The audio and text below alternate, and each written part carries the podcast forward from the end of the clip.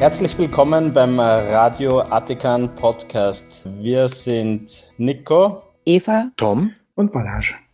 Es gab in der Tageszeitung Standard im Dezember zwei interessante Umfragen. Die erste hatte ein bisschen einen verkürzten und damit falschen Titel. Der Titel war nämlich nur 16% Glauben an Jesus. Und wenn man den Artikel gelesen hat, hat man sofort gemerkt, dass das falsch ist. Tatsächlich war die genaue Frage anders. Die Umfrage wurde vom Market Institut durchgeführt. Das ist ein renommiertes Umfrageinstitut. 800 Befragte, angeblich repräsentativ für die wahlberechtigte Bevölkerung in Österreich. Was natürlich interessant ist, weil wahlberechtigt sind Leute erst ab 18 mit der österreichischen Staatsbürgerschaft. Also es kann sein, dass da ein gewisser Teil der Bevölkerung nicht erfasst war. Also die exakte Frage war, welche Aussage beschreibt Ihren Glauben an Gott am besten? Und hier haben eben 16 Prozent geantwortet, ich glaube, dass es einen Gott gibt, der sich in Jesus Christus zu erkennen gibt. Also eigentlich die christliche Antwort, wenn man christlich ist und auch wirklich darüber Bescheid weiß, wie Christentum funktioniert. 45 Prozent haben gesagt, ich glaube, dass es ein höheres Wesen oder eine geistige Macht gibt.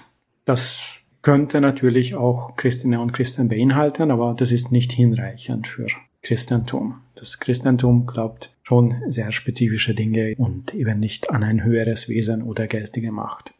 23 Prozent antworteten, ich glaube nicht, dass es einen Gott gibt oder ein höheres Wesen oder eine geistige Macht. Und 16 Prozent antworteten, ich weiß nicht richtig, was ich glauben soll. Jetzt ist natürlich unsere Definition von atheistisch, dass man einfach nicht an Göttinnen glaubt.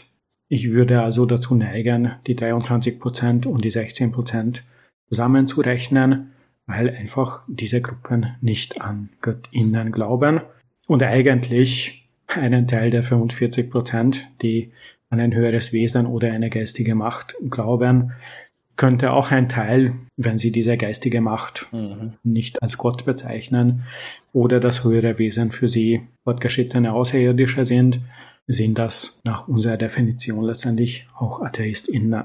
Ja, das kann man schon sagen. Ich habe dafür äh, in meinem Buch auch den Begriff funktionale Atheistinnen geprägt, weil wir haben ja das gleiche Problem beim Agnostizismus und beim Atheismus immer, dass die Trennschärfe nicht wirklich gegeben ist, aber letztendlich mit ein bisschen Nachfragen und im Umkehrschluss, ob man an etwas glaubt, lässt sich schon herausfinden, ob jemand sein Leben so gestaltet, als ob es Götter und Göttinnen gibt mhm. oder nicht. Also kann man das durchaus so zusammenrechnen, wie du, wie du das machst, finde ich. Die christliche Ansicht laut Dogma geben wirklich nur 16 Prozent wieder in Österreich, in einem angeblich katholischen Land, unter Erwachsenen, die theoretisch durch eine religiöse Erziehung, ich will nicht Bildung sagen, sondern Erziehung durchgegangen sind und wirklich mit ganz wenigen Ausnahmen von Splittergruppen wie Zeugen Jehovas oder Christadelphian ist dieses Dogma für Christinnen und Christen verpflichtend. Ich denke, du musst vielleicht für ein paar Menschen, die zuhören, Christadelphian erklären. Das ist auch eine Gruppe, die Mitte des 19. Jahrhunderts sich nach der großen Enttäuschung, als eben der Weltuntergang vorhergesagt wurde und dann bekanntermaßen nicht eingetroffen ist, aus den sogenannten Millerites abgespalten hat, wie die Zeugen Jehovas, wie die siebenten Tage Adventisten, eben die Christadelphian. Von denen gibt's halt weltweit wahrscheinlich nur ein paar hunderttausend. So, sie sind nicht so erfolgreich gewesen und sie glauben eben auch nicht, dass Jesus Gott war. Danke. Also zu dieser Frage wurden weitere Aspekte genannt, leider nicht mit Zahlen unterlegt. Wir sind nicht überrascht davon, dass jüngere Menschen eher atheistisch sind, dass gebildete Menschen eher atheistisch sind und jene, die in Wien leben, haben öfter eben die atheistischen Antworten gewählt und die WählerInnen von SPÖ, Grünen und Neos sind eben tendenziell auch weniger gläubig. Also das ist alles keine Überraschung, das wissen wir alles. Dazu gibt es leider keine Zahlen. Es gab weitere Fragen zur Präzisierung sozusagen. Und in einer weiteren Frage gab es die Antwortmöglichkeit, ich glaube nicht an Gott. Und da sind wirklich 31 Prozent gewesen, die diese Antwort gegeben haben. Also das entspricht ziemlich gut dem Anteil der Konfessionsfreien in Österreich. Wir können selbst ohne zu argumentieren mit den anderen Prozentsätzen sagen, okay, es gibt in Österreich in der wahlberechtigten Bevölkerung 31 Prozent, wie dezidiert angibt, ich glaube nicht an Gott, was eine ganz gute Nachricht ist. Jetzt hast du in der Einleitung gesagt, dass die Antwort oder die verkürzte Darstellung mit nur 16 Prozent Glauben an Jesus nicht ganz richtig ist. Warum meinst du das? Weil eigentlich fand ich die Wiedergabe jetzt durchaus in der Verkürzung nicht falsch. Also das gilt schon so. Also wenn die Frage wirklich gewesen wäre, glauben Sie an Jesus, dann wären alle Menschen, die meinen, dass Jesus eine historische Person war, die den christlichen Glauben in irgendeiner Form gegründet hat, mit oder ohne Auferstehung, mit oder ohne Wunder, das wäre einfach eine andere Frage gewesen. Also wenn der Titel des Artikels heißt 16% Glauben an Jesus, ist das was anderes als 16% Glauben an Jesus ist in Gott erkennbar. Das eine ist ein christliches Dogma, das andere kann auch für säkulare Leute als historische Frage betrachtet werden. Ja, du bist schon sehr genau, aber ist auch gut so. Ich versuche es zu sein. Es ist ja auch die Frage, wenn, wenn man diese, wenn man das mit Jesus stellen würde, diese Frage, dann könnte man Moslems zum Beispiel nicht befragen, weil die ganz sicher nicht an Jesus glauben, zumindest nicht als Jesus, als Gottes Sohn oder wie auch immer. Genau. Sie glauben nicht daran, dass Gott sich in Jesus zu erkennen gibt, aber Jesus ist tatsächlich ein Prophet, halt ein älterer und damit weniger wichtiger Prophet, die Muslime, als der Mohammed war. Es gab dann auch eine zweite Umfrage, auch im Standard, auch mit N800, ebenfalls repräsentativ. Vielleicht wurde sogar dieselbe Umfrage gemacht, nur halt auf zwei Artikel verwurstet vom Standard. Äh, das war mehr so zum Thema Weihnachten und da gab es eben auch ein paar interessante Antworten. Die erste Antwortmöglichkeit war, also zur Frage Weihnachten ist der Geburtstag von Jesus Christus. Und da hätten 71 Prozent eher zugestimmt und 29 Prozent eher nicht zugestimmt. Jetzt ist natürlich auch diese Frage, ich weiß nicht, wie sie genau gestellt war. Wenn sie exakt so gestellt war, ist sie wieder unpräzise. Man könnte fragen, was feiern die Christen zu diesem Zeitpunkt? Oder glaube ich, dass das der Geburtstag von Jesus Christus ist? Weil selbst in der theologischen Forschung gibt es Stimmen, die sagen, nein, eigentlich, wenn die Dinge in der Bibel stimmen würden, dann war das wahrscheinlich nicht im Winter, weil auch in Palästina die Hirten Ende Dezember nicht mehr draußen sind, etc. Aber letztendlich gibt es dazu überhaupt keine Information. Was wir wissen, ist, dass diese Geburtstage künstlich auf das Datum älterer Feierlichkeiten wie die Wintersonnenwende gelegt wurden. Also wer sich drei Minuten mit dieser Frage beschäftigt, weiß eigentlich, dass das zumindest unbekannt ist und es keinen Grund gibt, das anzunehmen. Aber in Österreich haben 71 Prozent diese Aussage zugestimmt. Ja, es ist äh, sogar im Christentum, die Berechnungen haben schon vor mehreren hundert Jahren zu einer anderen Datierung geführt. Also dieser Erzbischof James Usher, der einmal ausgerechnet hat, seit wann es die Erde gibt, nämlich seit 4004 vor unserer mhm. Zeitrechnung. Der ist auf eine Datierung von Jesus Geburt auf circa vier bis fünf vor der Zeitrechnung gekommen. Ja. Geschweige denn, also ja, dass die Tage künstlich festgelegt sind, wie du gerade ausgeführt hast, sowieso. Genau. Andere Frage. Die heiligen drei Könige haben dem Jesuskind gehuldigt. 66% Zustimmung. Das ist deswegen lustig, weil einfach keine heilige drei Könige in der Bibel angeführt sind. Nirgendwo.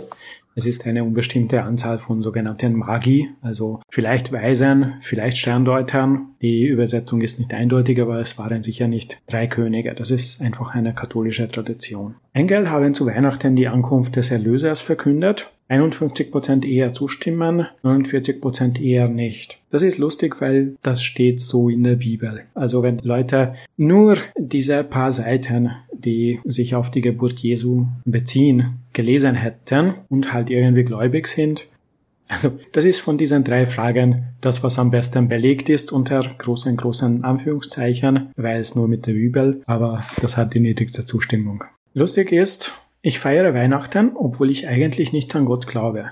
46% Zustimmung. Also plötzlich haben wir fast die Hälfte der erwachsenen Bevölkerung in Österreich, die zwar Weihnachten feiert, obwohl sie nicht an Gott glauben. Das ist natürlich konditional auf ich feiere Weihnachten. Also diejenigen, die sagen, ich feiere nicht Weihnachten, von denen wissen wir das nicht, aber wird auch ein hoher Prozentsatz.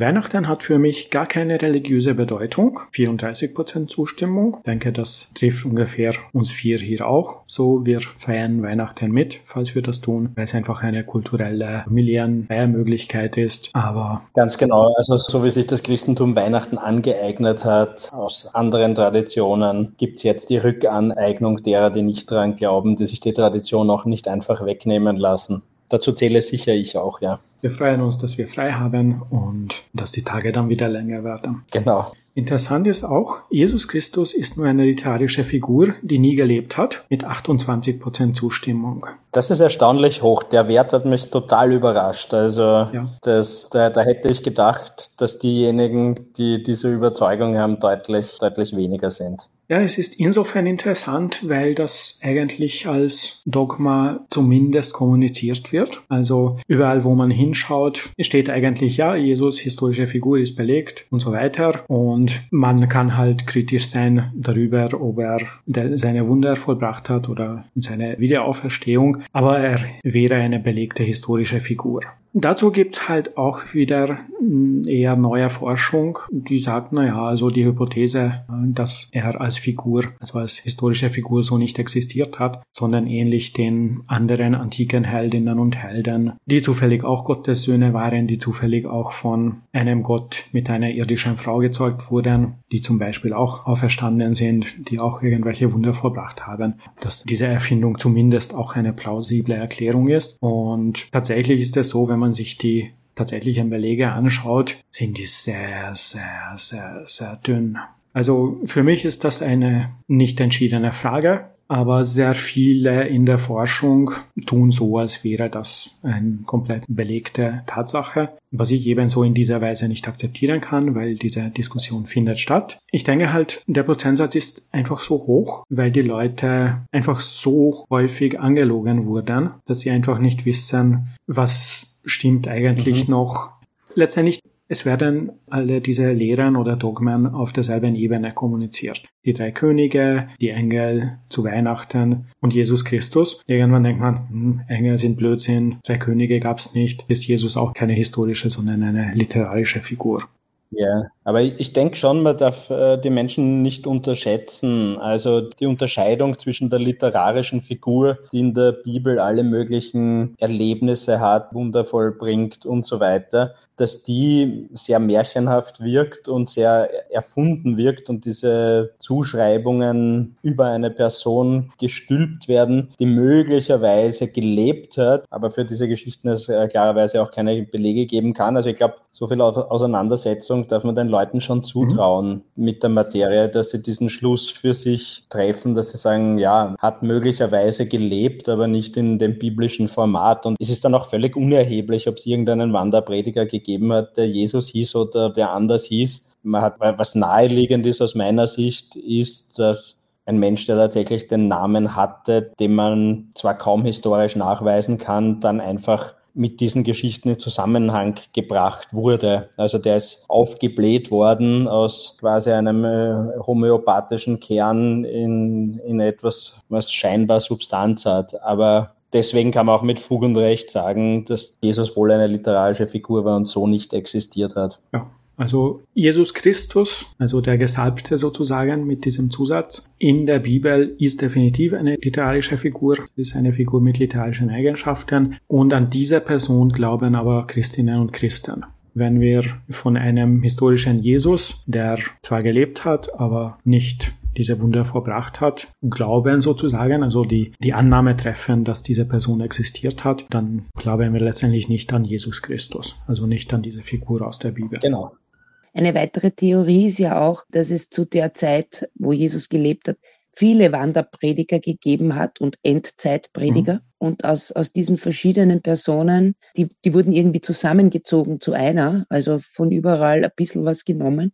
Und daraus wurde eben dieser literarische Jesus gebastelt. Genau.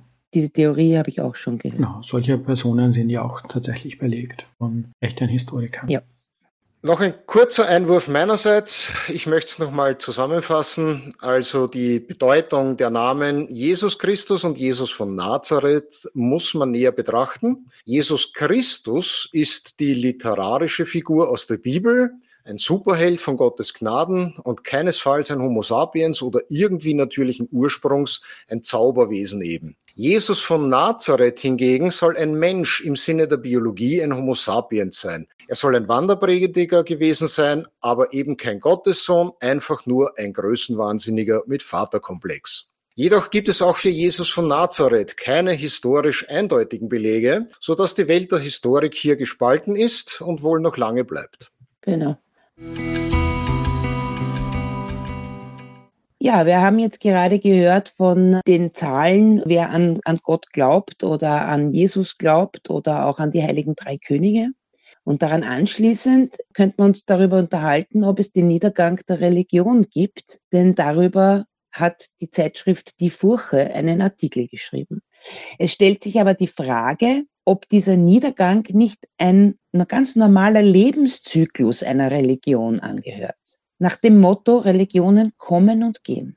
In einer groß angelegten Studie, die konfessionsfreie, evangelische, katholische Mitglieder, also Kirchenmitglieder befragt haben, aber auch Angehörige anderer Religionen, hat diese Studie widerlegt die Annahme, dass die religiösen Vorstellungen überhaupt noch eine gesellschaftliche Omnipräsenz haben oder ob Spiritualität nicht außerhalb von Kirche weitergetragen und weitergelebt wird. Gerade hier lässt sich die aktuelle Studie sämtliche Illusionen derer, die darin so etwas wie die Rückkehr der Religionen sehen, schwinden. Also die Zahl derer, die nicht nur eine Kirchenferne haben, sondern Religion als für sie nicht mehr notwendiges Orientierungs- und Sozialisierungsmoment erachten, steigt mit noch offenen Konsequenzen für die kommenden Generationen.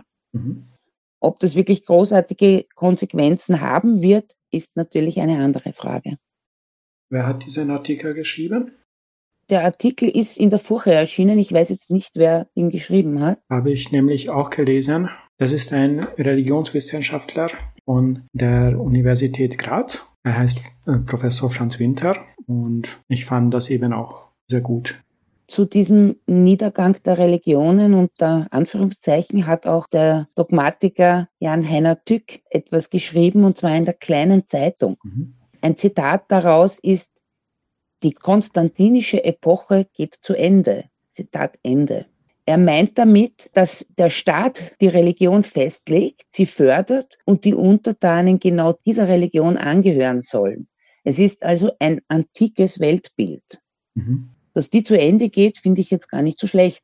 Begonnen hat der Niedergang vielleicht schon ein wenig früher. Also man könnte schon sagen, dass vielleicht der Augsburger Religionsfriede, wenn man das aufs mittlere Mitteleuropa bezieht, oder die Aufklärung und dann auch äh, sowas wie das Trennungsgesetz in Frankreich da sehr, sehr starke Veränderungen herbeigeführt haben. Aber wir freuen uns, dass Professor Tück dann im 21. Jahrhundert auch draufkommt, dass möglicherweise das Ende nahe ist, obwohl es schon in anderen Teilen Europas ein paar hundert Jahre vorher eingesetzt mhm. hat. Ja, er hat zu der Zeit noch nicht gelebt, also sieht er nur die Konsequenzen, die jetzt äh, auftreten.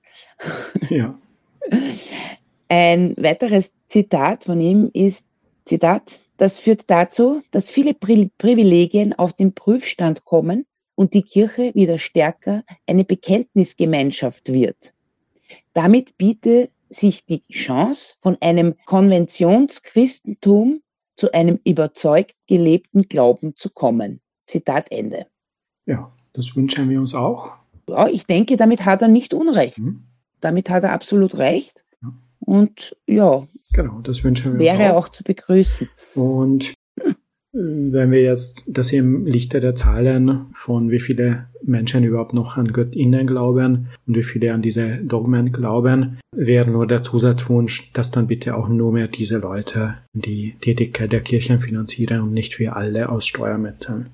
Genau. Ganz genau. Ein weiteres Zitat aus der, aus der kleinen Zeitung ist, Die These mancher Religionssoziologen, die Religiosität lebe nach dem Austritt vieler Menschen außerhalb der Kirche fort, brauche also eigentlich eine Institution nicht, hält nach Tück nicht stand. Glaube ohne Gemeinschaft und rituelle Praktiken verdunsten, sagte er. Die Kinder und vor allem die Enkel sind dann völlig säkularisiert. Mhm. Da hat er sicher recht, ja. Ganz genau. Und ich sehe da keinen Nachteil darin. Genau. ja, ich finde es gut, dass du diese beiden Artikel ausgewählt hast, weil sie eigentlich beide aus unterschiedlichen Perspektiven, nämlich einmal Wissenschaft und einmal Pseudowissenschaft, demonstrieren, dass die Gesellschaft wirklich wichtige Veränderungen durchmacht Beide beziehen sich übrigens auf diese große EKD-Mitgliederbefragung aus Deutschland, die recht viel rezipiert wurde, auch in den Medien und die halt eben wirklich festgestellt hat, ja, es gibt Menschen und zwar nicht nur irgendwie einzelne wenige, sondern zweistellige Prozentsätze in der deutschen Gesellschaft, die einfach keinen Bedarf, keinen Anspruch, keine Notwendigkeit haben, sich mit irgendwelchen religiösen Lehren zu beschäftigen. Also irgendwann wird es dann sogar bei den Leitartikelschreibern ankommen, dass die Leute nicht automatisch esoterisch werden oder spirituell, nur weil sie den Glauben, den die Kirche anbietet, verlassen, sondern dass es auch einfach tatsächlich Menschen gibt, die sagen, ja, ich möchte mein Leben einfach rational, ohne erfundene Inhalte, meine Entscheidungen auf einer rationalen Basis. Und ich bin einfach nicht gläubig, auch nicht spirituell und auch nicht esoterisch. Mir geht nichts ab. Ganz genau. Der Herr Tück hat auch keine wirklichen Antworten auf diese Fragen, aber er sieht wenigstens, dass die gesellschaftlichen Taufschein-Christen abnehmen und der verbleibende Kern verhält sich einfach anders als, als früher, einfach weil sie kleiner sind, es auch nie gelernt haben, irgendwie zu missionieren mhm. und deswegen bleiben sie in ihrem Glauben, leben diesen Glauben gemeinsam, aber sie gehen nicht raus und missionieren oder versuchen anderen Menschen den Glauben aufzuzwingen. Mhm was durchaus auch zu begrüßen ist. Genau. Ich bin ja gespannt, ob ich das Fallen der Sonderrechte der Kirche noch erlebe. Aber da bin ich pessimistisch. Und wie man weiß, die Pessimisten, das sind die Optimisten mit Erfahrung. Ja, es ist die Frage. Im Lichte dieser Statistiken und auch der Austrittszahlen, die wirklich international genauso laufen, irgendwann wird es für die Parteien nicht mehr sinnvoll sein, eine Politik zu fahren, die die Kirche in irgendeiner Weise bevorzugt. Und es werden Parteien sagen, hey, mit Kirchenprivilegienentzug können wir zwei Drittel oder 80 Prozent mobilisieren. 80 Prozent werden es für eine gute Idee halten, dann nehmen wir es als Forderung auf. Also ich rechne in meiner Lebenszeit schon damit, dass wir solche Dinge erleben. Ja, sehr gut. Ich schließe mich deinem Optimismus an. Dein Wort in der Götter Ohren. Wenn wir schon bei Kirchenprivilegien sind, die Steuerabsetzbarkeit des Kirchenbeitrags wird künftig bis 600 Euro betragen. Also von 400 Euro, was schon jetzt seit mehr als zehn Jahren gegolten hat, ist die Steuerabsetzbarkeit jetzt bis 600 Euro für vorgeschriebene Kirchenbeiträge. Das heißt, es ist weiterhin die Diskriminierung vorhanden, Jene Kirchen, die ihren Mitgliedern Kirchenbeiträge vorschreiben, also katholisch, altkatholisch, evangelisch, deren Mitglieder können diese Steuerabsetzung in Anspruch nehmen. Das heißt, ihre Steuerbasis verringert sich um diesen Betrag. Wenn Sie zum Beispiel in der 50% Steuerklasse sind, dann ersparen Sie sich damit letztendlich 300 Euro statt 200. Das betrifft jetzt nicht alle Leute klarerweise, also überhaupt die Erhöhung, sondern nur Leute mit über 36.360 Euro versteuerbarem Jahreseinkommen. Wird sich natürlich auch mit anderen Faktoren ändern. In der ersten Annäherung ist das etwas mehr als das Medianeinkommen der unselbstständig Erwerbstätigen, würde also weniger als die Hälfte der Erwerbstätigen betreffen. Es ist allerdings so, dass ältere Menschen tendenziell mehr verdienen und auch tendenziell öfter in der Kirche sind. Also es wird ein bisschen mehr als die Hälfte der Menschen wahrscheinlich betreffen, zumindest von den noch Kirchenmitgliedern. Aber wie gesagt, die Diskriminierung gegenüber anderen Religionsgesellschaften, die eben ihre Mitglieder nichts vorschreiben, bleibt bestehen. Zum Beispiel bei den Freikirchen, die übrigens nicht nur 1,1% des Einkommens verlangen, sondern 10%, die dürfen das weiterhin nicht von der Steuer absetzen. Und da ist das Gesetz ziemlich klar.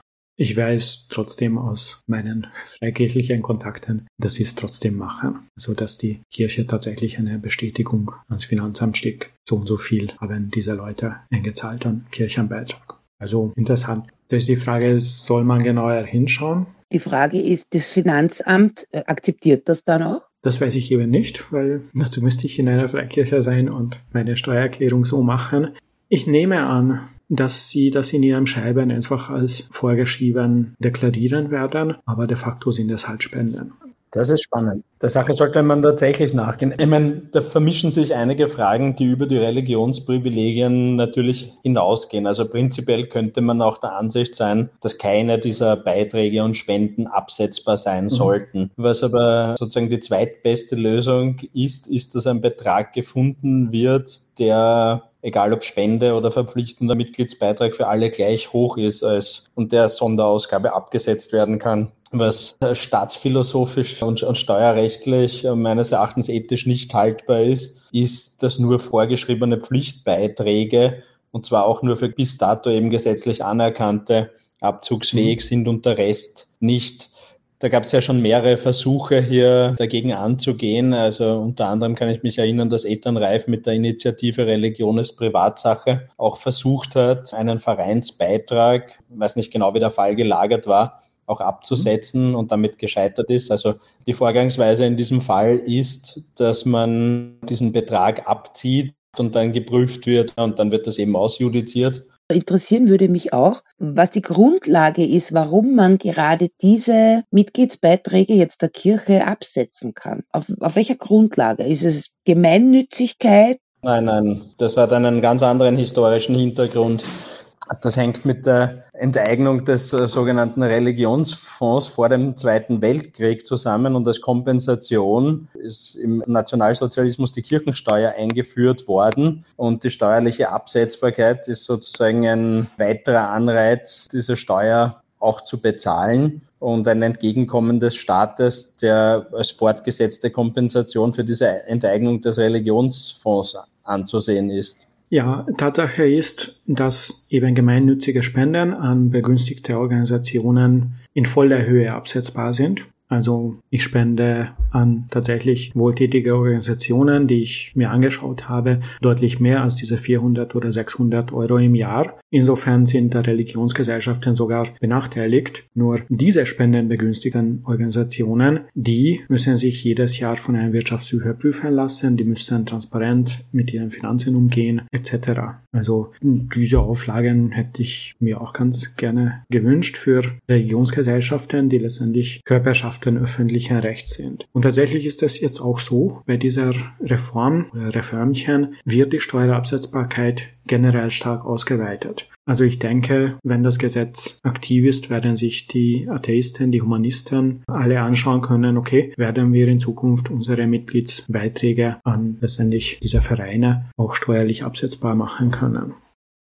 Die Spenden an die Caritas sind ja dann auch voll absetzbar, oder nicht?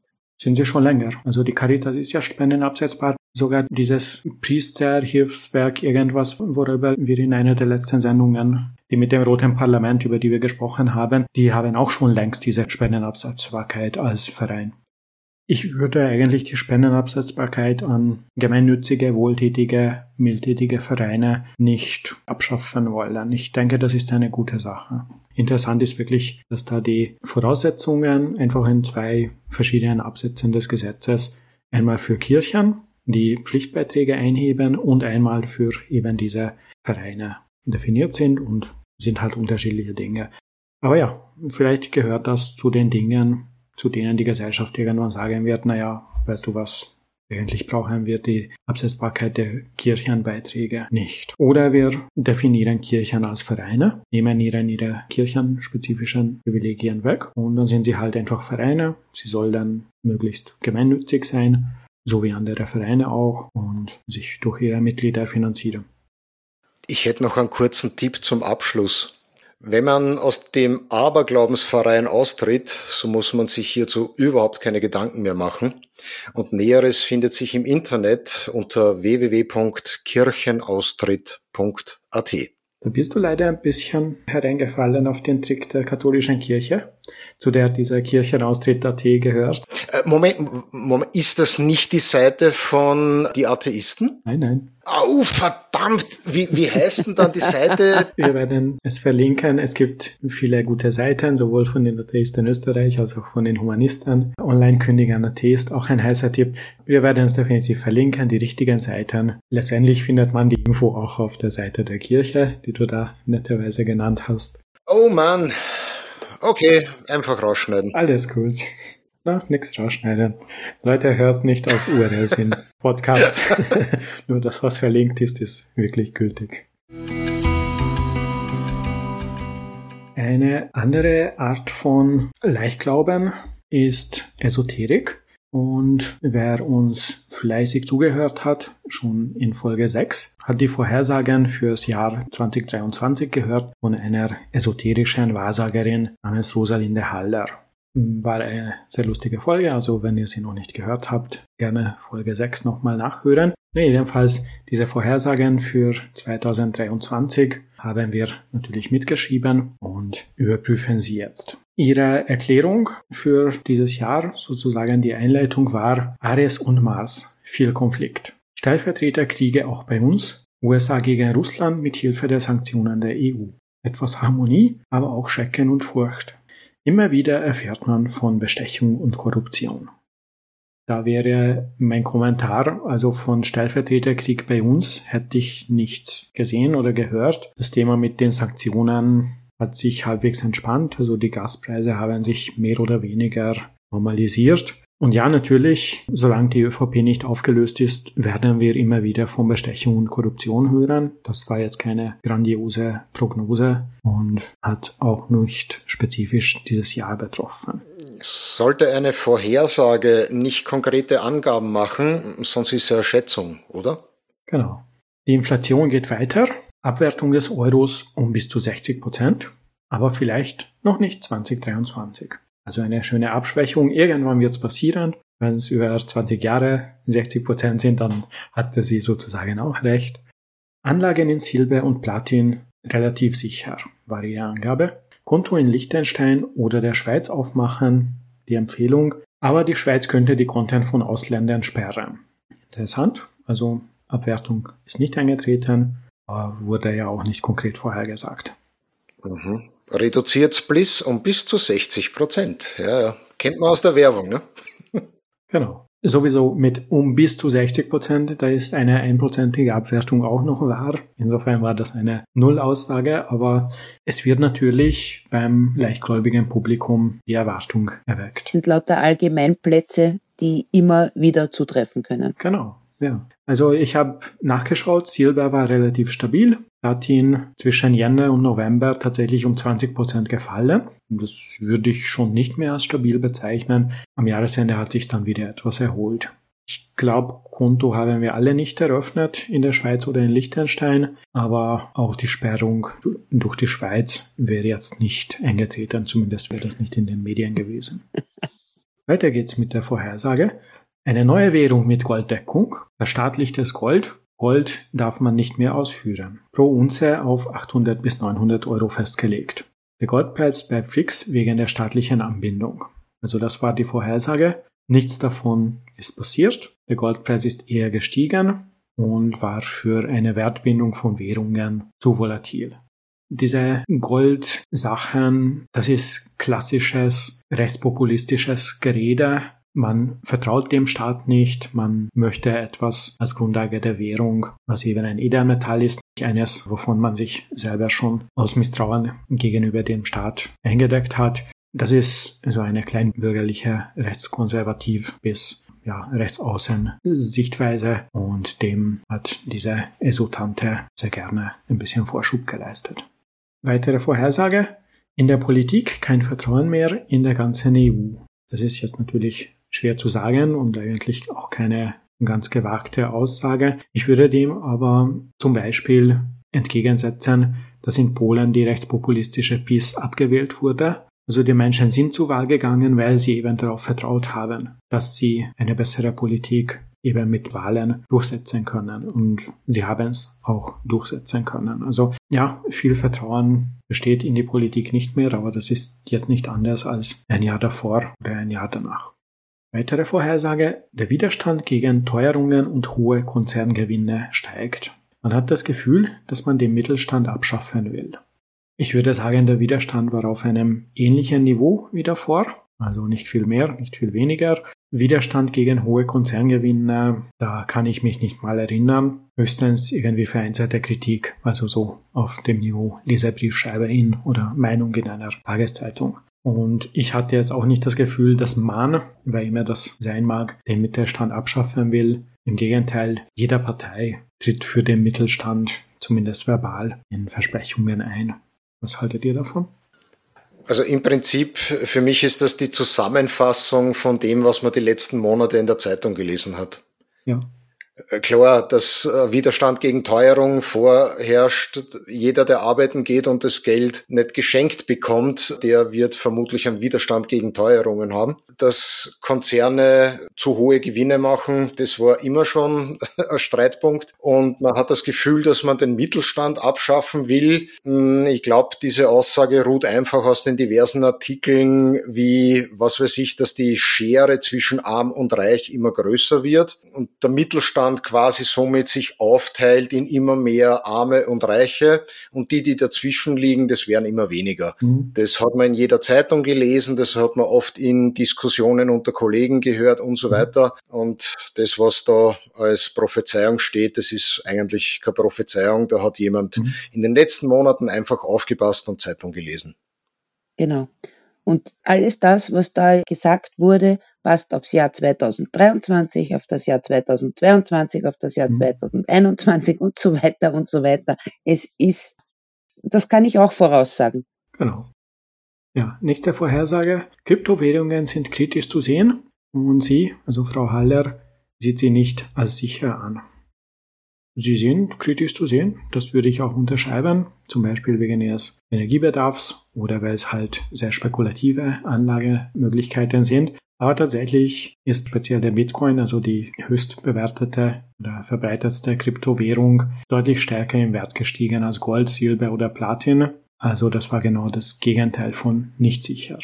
Ja, dann hat sie gemeint, Atomkraftwerke würden weltweit wieder in Betrieb gesetzt werden und es sei unsicher. Vielleicht wurde einige neu hochgefahren, aber das ist jetzt nicht mehr oder weniger sicher als vorher. Dann hätte es drei bis vier größere Vulkanausbrüche im Westen und Süden der Welt geben sollen und etwas kleineres im Osten. Zwei kleinere gab es in Russland, das ist im Osten, aber nicht im Süden. Und in Indonesien, also auch Süden und Osten, gab es eine kleinere Eruption, allerdings mit 23 Toten. Was viel signifikanter war, war das Erdbeben in der Türkei und Syrien im Februar mit etwa 60.000 Toten und Millionen Betroffenen, deren Gebäude, Wohnungen, Häuser kaputt sind. Also das wäre eine relevantere Vorhersage gewesen, weil natürlich ist so eine Vorhersage auch nicht hilfreich. Irgendwann wird irgendwo was passieren, also passt auf, das ist keine Vorhersage, auf die man irgendwas aufbauen kann. Dann gab es noch Vorhersagen wie Waldbrände, die sich vermehren sollen, große Überschwemmungen, aber nicht so wie im letzten Jahr. Das ist alles zu unspezifisch. Und die beste Vorhersage war, das Bildungssystem in Österreich ist immer noch nicht modernisiert. Wo wir ja nur gelacht haben, weil das, also diese Vorhersage zu treffen, ist keine Kunst. Ja. Ja, Religion ist ja noch ein Unterrichtsfach, also stimmt es? Mhm. Man könnte die zwei Stunden Religion äh, wegfallen lassen und dafür eine Stunde Sport und eine Stunde Naturwissenschaften hinzufügen. Das Entstehen der Religionen kann auch objektiv im Geschichtsunterricht erfolgen, finde ich, mhm. weil den Religionsinhalt kann sich jeder selbst aneignen.